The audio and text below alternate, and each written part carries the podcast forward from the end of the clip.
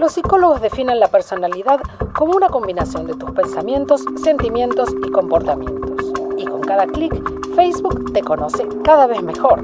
Sin embargo, es ilegal que los anunciantes en Facebook se dirijan a ti en función de tus rasgos de personalidad. Lo que aún no es ilegal es que lo hagan en función de tus intereses, por ejemplo, a qué películas les das me gusta o a qué celebridad sigues. Pero, ¿y si hubiera otra manera? La revolución de la inteligencia artificial está instalando preocupaciones, expectativas e interrogantes en prácticamente todas las áreas de la acción humana. Para quienes han estudiado el proceso de digitalización de la sociedad y su impacto, la irrupción masiva y doméstica de esta tecnología, particularmente de aquella basada en modelos predictivos de lenguaje como ChatGPT y las que han proliferado tras ella, representa no solo una gran oportunidad de experimentación, sino también didáctica. Es una manera de demostrar y tomar conciencia sobre las preguntas importantes que debemos hacer para cuidar aquello que nos define como humanos, como nuestra conciencia y voluntad propia. Y en esto, la reflexión no solo pasa por las acciones que los estados y cada individuo debe tomar, sino también por el rol predominante que las grandes compañías tecnológicas del mundo ocupan en nuestra vida cotidiana. ¿Qué es la libertad de la voluntad? Si el modelo de negocio de una de las industrias más grandes del mundo y las cinco empresas más valoradas en el mundo, Google, Facebook, Amazon, todo consiste en cambiarte la voluntad. Martin Hilbert, académico e investigador del Data Lab de la Universidad de California, Davis, ha desarrollado su carrera investigando el impacto de la digitalización y la algoritmización de la sociedad. Este fin de semana estuvo en Chile, país donde vivió como funcionario de Naciones Unidas, para participar de un evento organizado por las Noches Nerd. Él es nuestro entrevistado de hoy. Desde la redacción de La Tercera, esto es Crónica Estéreo. Cada historia tiene un sonido. Soy Francisco Aravena. Es lunes 4 de septiembre. Es como el segundo contacto que tenemos con ella, ¿no? Con la inteligencia artificial. En el primer contacto la verdad es que fue súper poderoso, pero no nos fue tan bien al comienzo. ¿Cuál fue el primer contacto? Es que, es más, empresas lo integraron la inteligencia artificial a sus procesos, ¿no? 80% de las transacciones en la bolsa están hechas por inteligencia artificial, 99.9% de las transacciones en la red eléctrica, por ejemplo. Y nosotros teníamos acceso a ella mientras ella estaba programada por empresas, por ejemplo, en los algoritmos de recomendación que están en, YouTube, que están en Instagram, que están en Google, pero no tenemos acceso directo. Entonces, las empresas le dieron la meta. Entonces, en, en, las, en, las, en la inteligencia artificial, que es eh, la aprendizaje automática, tú le das datos y la meta. Y ella computa la mejor manera de hacer las cosas. Que eso es muy, muy diferente de cómo nosotros humanos normalmente creamos conocimiento. No nosotros tenemos datos y observaciones y lo combinamos de alguna manera, lo hacemos algo con ella y computamos un resultado. Pero la inteligencia artificial, el aprendizaje automático lo hace al revés. Le das datos donde estás, observaciones y dónde quieres ir. Y ella computa el resultado. Y el insumo son estos dos, dónde estás y dónde quieres ir. Y en el primer contacto con ella, las empresas le dieron el resultado donde quieres ir. Por ejemplo, Facebook dice maximiza la atención de la gente, y Instagram, y qué sé yo, y, YouTube. Y el resultado era que nos quedamos todos así bombardeados con noticias falsas o con noticias negativas, porque y te llaman más la atención, por sesgos cognitivos, nos llaman más la atención, ¿no? Entonces ese fue el primer contacto. El segundo contacto hoy en día, nosotros mismos tenemos acceso y le podemos nosotros dar el resultado. Igual de nuevo los datos que le das, por ejemplo, en ChatGPT, ¿no? Tú le das la pregunta, las prompt engineering, tú le das el contexto dices, imagínate que tú seas Mahatma Gandhi, o que tú seas Salvador Allende, o que tú seas quien sé yo. ¿Cómo responderías? Entonces yo le doy, yo quiero que tú me escribes un ensayo, no, entonces tú le das dónde estás y dónde quieres ir. Y nosotros tenemos, en el segundo contacto tenemos más acceso a ella directamente, como tenemos, cada uno de nosotros tiene acceso al chat GPT con un email lo puedes abrir y hay muchos de estos, ¿no? En Part, en Google, el, el Lama, en, de Meta y, de estos. Entonces este es el segundo contacto y ojalá, Dios, ojalá que nos vaya mejor que en el primer contacto porque tan bueno no nos fue. La compañía Cambridge Analytica utilizó un algoritmo capaz de crear perfiles psicológicos de los usuarios a partir solo de sus interacciones de Facebook. ¿Cómo funciona? ¿Qué crees tú que es lo que debería estar en la preocupación o en el foco y de quiénes. Estamos hablando de autoridades a nivel de Estado, a nivel global. ¿Cómo crees tú que debería establecerse algún tipo de eh, control, salvaguarda, gobernanza al respecto? Yo creo que el gobierno está primero a cargo de, de implementar las leyes. Y existen muchas leyes que se podría o debería implementarse en las medias sociales, en la inteligencia artificial, y esa es la tarea de los gobiernos. Ahora, por el legislativo tiene la tarea de escribir nuevas leyes, ¿no? Y en los juicios también tenemos que también en Estados Unidos hoy en día hay muchos juicios. También estoy tratando de contribuir. Por ejemplo, hay muchos niños dañados de las redes sociales, muchos. Hay cientos, no miles de niños muertos, no solamente por suicidio, depresiva y anorexia, pero también por esos desafíos. ¿Cachai? Este desafío de desmayarte. Los niños terminan colgándose en su pieza de niños de nueve años. O el desafío de, comer detergente, o el desafío de, jugar eh, con la enchufe. Y la verdad es que cientos y no miles de niños muertos, ¿no? Entonces también tenemos que ir por la justicia y realmente llamar la atención, porque muchos de estos muertos están mal clasificados como accidente. No fue un accidente que este niño murió, ¿no?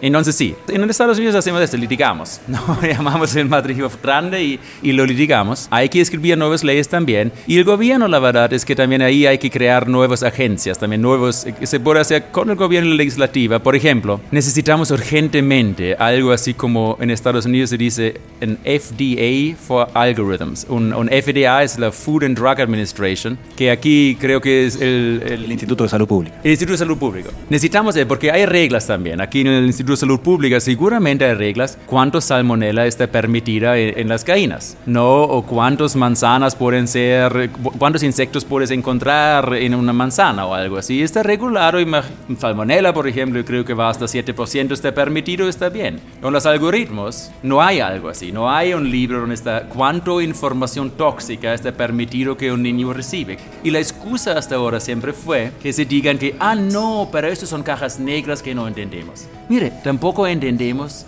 lo que hay en la comida, tampoco entendemos lo que hay en la medicina, en los medicamentos, ¿no? Pero yo no tengo que entender. La receta de Coca-Cola, por ejemplo, no sabemos qué está en la Coca-Cola. Lo tienen así en un safe en, en, Arizona, los mormones lo tienen encerrado ahí y nadie sabe qué está en la Coca-Cola. Es como el secreto más grande.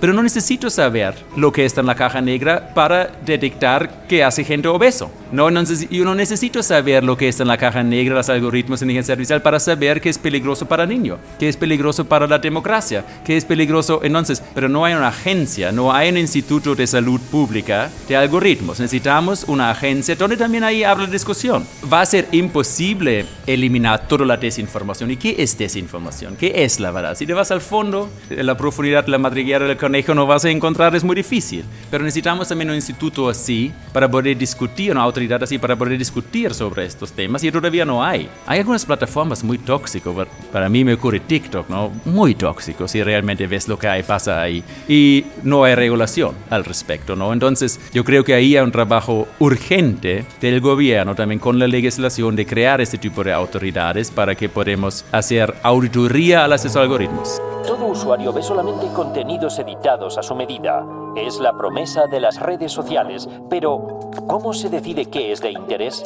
Hablamos de las plataformas. ¿Crees tú que las compañías tecnológicas están haciendo suficiente para entregar la información necesaria para que lidiemos con todo este fenómeno? Sí, yo creo que varias compañías, yo creo que no, no hay malas intenciones ahí. Y obviamente también es un negocio, ¿no? OpenAI, que es la compañía que publicó el chat GPT, al comienzo fue open, fue abierto, así viene su nombre. Elon Musk le dio, que yo creo que fueron 300 millones de dólares de su propio bolsillo porque le encantó que toda esta fuente abierta y crearon OpenAI. Una vez que cacharon que por eso es, cerraron la caja y el único open que se queda es el nombre. ¿no? y lo comercializaron. Entonces sí, dentro de un sistema comercial es difícil, pero también ahí tenemos que entrar. Pero también sigo repitiendo, no es necesario que entendamos lo que pasa en una caja negra. Los medicamentos también. No obligamos a Bayer que nos publique la receta de la aspirina. Pero si hace daño, hace daño, punto. Y ahí lo, lo regulamos. Y esto es creo que más de perspectiva. La misma autoestima que tenemos para regular otras industrias también aplica ahí, no hay mágica. Si daña a gente, daña a gente, punto. Hay que reducir eso y, eliminar eso si sea posible, sí. Los datos de los usuarios son evaluados por algoritmos de la red. Decisivos son los likes concedidos. ¿Qué temas le gustan al usuario? ¿Prefiere ver videos o leer artículos? ¿Qué publicaciones son las preferidas en general en la red? Tú dices, no necesitamos entender qué pasa dentro de la caja negra, pero sí necesitamos ciertas herramientas, cierta alfabetización para saber con qué problema estamos lidiando, ¿no? Y quería preguntarte en tu experiencia cuando miras, eh, qué sé yo, legisladores o tomadores de decisiones en política, ¿cuán preparados o cuán alfabetizados están o nos falta estar? Yo creo que ahí todos podemos aprender, yo también. Y te digo abiertamente, yo me sorprendí de qué avanzaron estos large language models y, cuánto, cuánto entendimiento tienen. el entendimiento en la, en la teoría de la mente, the theory of mind, tienen una teoría de la mente equivalente a un niño de 7 años. No, y este paso muy rápido. Hace, hace tres años atrás era un niño de, de, tres años, ¿no? Entonces en dos años. Y a mí también me sorprendió. Entonces todos estamos aprendiendo jugando con ella. Y mi invitación sería, no importa si, si, si sos una persona de poder, pero especialmente si sos una, una persona con influencia, pero también si sos normalmente una persona normal como el resto de nosotros, juega con ella, ella, él, no sé cómo llamarlo, y abre una cuenta y no solamente le llamamos ChatGPT, pero hay muchos, ¿no? De Google se llama BART, de Meta, de Facebook se llama, eh, se llama Llama, en otro se llaman, a esta otra compañía Anthropic que se llama um, Claude, y juega con ella. No, el ChatGPT tal vez es lo más fácil porque en 30 segundos abres una cuenta y es gratis y juega. Tal vez no te va a impresionar al comienzo, porque no sabes qué preguntas hacer y cómo formular las preguntas. Es como, la idea es, es, como encontrar un, ¿cómo se llama? Una aguja en el pajar, ¿no? no si haces una pregunta nomás, no, tal vez no es impresionante, pero el pajar se leyó 100 mil millones de páginas de web y, con 100 mil millones de, de, parámetros. Entonces, estas preguntas lo que haces, esto es la clave, ¿no? Se llama prompt engineering, la ingeniería de la pregunta. Y la pregunta puede tener cinco páginas. Puede ser cinco páginas de extensión. Dice, imagínate tú que sos de, de, este y esta persona, ¿no? Entonces, y ahí lo refinas y puede tomar cualquier perspectiva. Pues venga, ¿y qué pensaría un ruso? ¿Qué pensaría en Ucrania? ¿Qué pensaría un, palestino? Te la imagina que tú sos esa persona, ¿no? Entonces, mi invitación sería, juega con, él, con ella, él, cada uno de nosotros y vea que puedes aprender. Y ahí todos aprendimos juntos. Y creo que esa es la mejor manera de también entender el poder de lo que tiene eso. Es difícil comunicarlo, es mejor vivirlo. Can you take us through what social media content algorithms have done? The social media content algorithms, right, they decide what you read and what you watch. And they do that for literally billions of people for hours every day, right? So in that sense, they have more control over human cognitive input than any dictator in history has ever had. ¿Y el algoritmo? Varios estudios dicen que es impresionantemente preciso. Con solo 10 me gusta, puede deducir qué tipo de persona eres mejor que tus compañeros de trabajo. ¿Qué nos está pasando? ¿Por qué vivimos obsesionados por nuestras pantallas? Estás escuchando Crónica Estéreo, el podcast diario de la tercera. Hoy, Martin Hilbert, académico e investigador del Data Lab de la Universidad de California Davis, comenta el impacto y las grandes preguntas que la revolución de la inteligencia artificial plantea a la humanidad. Mencionabas en tu charla recién, Martin, esta instancia de moderación humana que se incorporó a ChatGPT para evitar o para tratar de atajar a tiempo ¿no? preguntas que llevaran a respuestas evidentemente que podrían resultar nocivas como relacionadas con crímenes, etc. Respecto de esa instancia, respecto de la moderación humana y la interacción humana del otro lado o adentro de esa caja negra, ¿sabemos algo más de eso? Sí, es súper importante. Cuando se publicó el, ChatGPT, cuando se terminó programar el ChatGPT 4, fue el agosto pasado, agosto 2022, pero no se publicó por ocho meses, hasta el marzo 23, porque hicieron esto que se llama RLHF, Reinforcement Learning with Human Feedback, que es básicamente aprendizaje reforzado, que no es como está programado, es programado con transformadores, de retroalimentación humana. Y el agosto pasado, en 22, la tasa tóxica de respuestas tóxicas de ChatGPT en promedio era 7%. Similar a que permitimos la salmonela en la sociedad, ¿no? 7%. No, entonces nunca puedes eliminar todo. La vida es riesgosa, punto.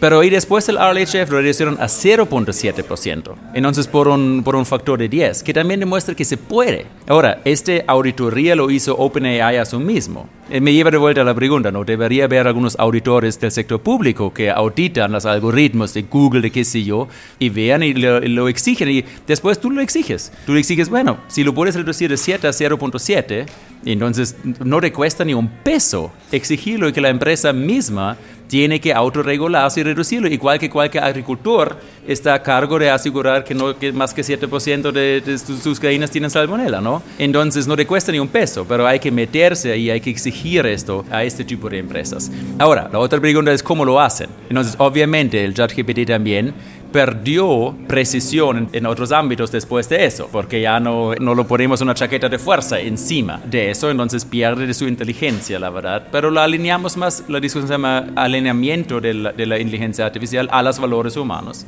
Entonces sí, eso también, y la pregunta es, ¿quién hace el alineamiento? ¿No? Eso también se podría regular o se puede dejar en las manos de las empresas. Hoy en día, mira, ¿quién alineó ChatGPT? Fueron algunos chicos jóvenes blancos que trabajan en Silicon Valley y pusieron sus valores a esta inteligencia. Ahora, estos valores más o menos no están compartidos con los valores éticos del sur, del, del este o de otros lados del mundo. No, entonces también esto es súper importante de ser, ser consciente de eso. Si Elon Musk programa el auto que se maneja solo, él decide que el auto va a matar. ¿no? En el problema, que, en, en, en la situación donde el auto que se maneja solo tiene que decidir a quién mata, entonces, ¿quién lo decidió? Fueron las de Tesla. Y la pregunta nosotros también ahora es ahora, tenemos que involucrarnos para asegurar que la diversidad del mundo está representada en esta inteligencia. ¿sí?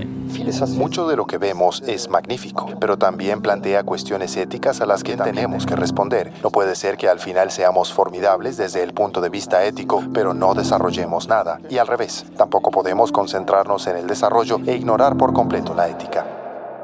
¿Cómo ve en ese sentido las discusiones que se suelen escenificar cuando se habla de esto, ¿no? Las discusiones de libertad individual, por ejemplo, de qué contenidos quiero yo poner en, mi, en mis cuentas de redes sociales, por ejemplo, versus la preocupación por el bien común de una instancia que necesariamente tiene que estar en algo centralizado como un Estado. Suele argumentarse una cosa con otra, suele escenificarse esa tensión cuando hablamos, por ejemplo, de regular, de poner límites, de poner salvaguardas, etcétera. Sí, esta frontera se está moviendo. ¿No? Digamos, este en la, incluso en la web 2.0, en la anterior, en las, esto se llama la web 3.0, ¿no? En la de medias sociales, la tecnología, como usamos inteligencia artificial en los algoritmos de recomendación, la tecnología también se llama tecnología persuasiva. Entonces, yo dije, Facebook hace dinero con dinero de atención, eso no es verdad. Este, la televisión hace dinero con dinero de atención. Facebook hace dinero con lavarte el cerebro, punto. Digamos, esta tecnología persuasiva, la meta de ella es cambiarte la opinión, que tú hagas un clic. ¿Cómo hace eso? Te conoce súper bien, te conoce mejor que tu mamá y tu pareja. Después sabe exactamente dónde atacarte y te elicita alguna reacción. ¿No? Cuando yo te pego ahora en la rodilla y tú vas a saltar. Entonces lo que hace esta tecnología te conoce muy bien, estudia con el Big Data, sabe exactamente dónde atacarte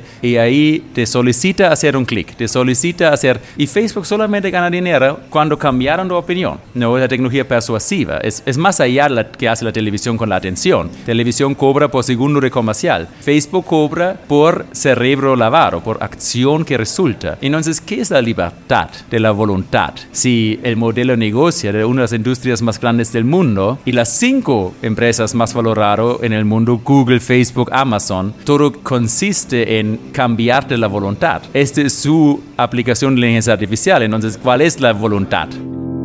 Artificial intelligence is transforming our world, and the race for domination Hay un filósofo en Oxford que solía trabajar en Google, se llama James Williams, y él plantea que justamente lo más pernicioso de este modelo es que las compañías tecnológicas de alguna manera nos han convencido a nosotros que nuestro interés es el mismo que tienen ellos, cuando en realidad no lo es. Y en ese sentido y en esa extensión representan el modelo, digo, un peligro para nuestra democracia. Sí, obviamente. También hicimos bastante, uh, varios estudios en esto en los últimos años. Digamos, ¿qué nos queda? Digamos, si, el, si la cosa de pensar y del lenguaje está resuelta y pensar funciona través del lenguaje, entonces estos LLMs, los Large Language Models, básicamente resolvieron este problema de pensar y piensan mucho mejor que nosotros. ¿Qué nos queda? Y hay un estudio interesante que hicimos, vimos si algunos mentes humanos que son inmunos a la manipulación de eso. Lo llamamos digital immunity, la inmunidad digital. Y hemos encontrado que sí. Ahora, las características de estos mentes que no puedes manipular tan fácilmente como el resto de nosotros son más similares a una mente iluminada o autotrascendentes. Entonces, tu gurú favorito, que vea su propia persona de tercera persona, ¿no? que se puede desconectar de su propia mente, que trascendió su mente. Este tipo de, de mentes iluminados, obviamente, no se puede manipular muy fácil con inteligencia artificial, como porque no se manipulan por sus propios pensamientos. Ahora, ¿cuál es mi solución? ¿Que todos tenemos que iluminarnos? Bueno, lo estamos intentando hace 5.000 años, ¿no? Y no nos resultó. Entonces, pero no, a este nivel tenemos que ir. Entonces, ¿qué es la iluminación? ¿Qué es la autotranscendencia de la mente? Y necesitamos eso como una urgencia, no como una aspiración espiritual que tienes con tu creencia, no, como una necesidad urgente como humanidad para poder no autoidentificarnos con este mundo de pensamientos, de causa-efecto, causa-efecto, trigger-effect, trigger-effect, ¿no? Que tú haces cuando piensas también, pero también estar más reflejando con la conciencia, autoidentificar con la conciencia mismo y poder elegir de pensar, poder elegir de sentir. Como dicen estos gurús, ¿no? Felicidad es una, es una elección. Tú puedes elegir estar ahora miserable o tú puedes dejarlo y elegir ser feliz. Para ellos, para la mayoría de nosotros es no, ¿no? Porque nos identificamos con nuestra mente. Pero identificarnos con nuestra mente también significa identificarnos con la inteligencia artificial hoy en día. Porque ahí está el mismo nivel donde vive la inteligencia artificial, la mente, los sentimientos, los pensamientos. Y esta es la pregunta que tengo mucho y que, que sale en nuestra investigación. ¿Hay una necesidad de sobrevivencia de la humanidad de autotranscender nuestras mentes? Que es algo que hemos intentado hace 5.000 años, no desde el Buda, pero tal vez ahora se volvió una urgencia, sí. ¿Crees que esa meta puede estar más cerca o es una ilusión siempre? Yo creo que ha empezado a ser una necesidad para no perdernos en este mundo de inteligencia. Este supuesto que tácitamente tenemos que más inteligencia siempre es mejor. Tal vez esta supuesta más peligrosa yo he encontrado que tenemos en la humanidad. Y, y está muy asumido por la gente. Más inteligencia siempre es mejor. Y yo tengo mis dudas uh, si eso realmente es el norte correcto. No sería la primera vez que nos equivocamos. Hace los últimos 200 años pensamos que más BIP es mejor, más, más Producto Interno Bruto es mejor. Y ahora nos dimos cuenta que uh, fue tal vez un poco mucho, ¿no? Pero todavía tácitamente hay esta convicción de la humanidad que más inteligencia es mejor y yo tengo mis dudas. Yo medito todos los días y me siento más en el poder cuando estoy ya que cuando pienso sobre estos temas. Hasta a este nivel he llegado. Quizás lleguemos a la meditación artificial. Sería interesante, sí. Martín Gilbert, muchísimas gracias por esta conversación. Muchas gracias por tenerme, sí.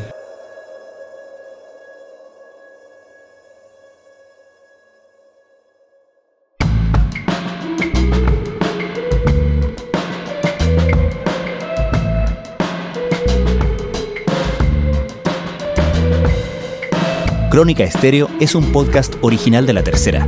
La edición y conducción es de quien les habla, Francisco Aravena. El diseño y postproducción de sonido son de Michel Poblete. Nuestro tema principal es Say Again de Citadel. Escucha todos nuestros episodios en Spotify o en tu plataforma favorita de podcast y en latercera.com. Nos encontramos mañana en una nueva entrega de Crónica Estéreo. Cada historia tiene un sonido el podcast diario de la tercera.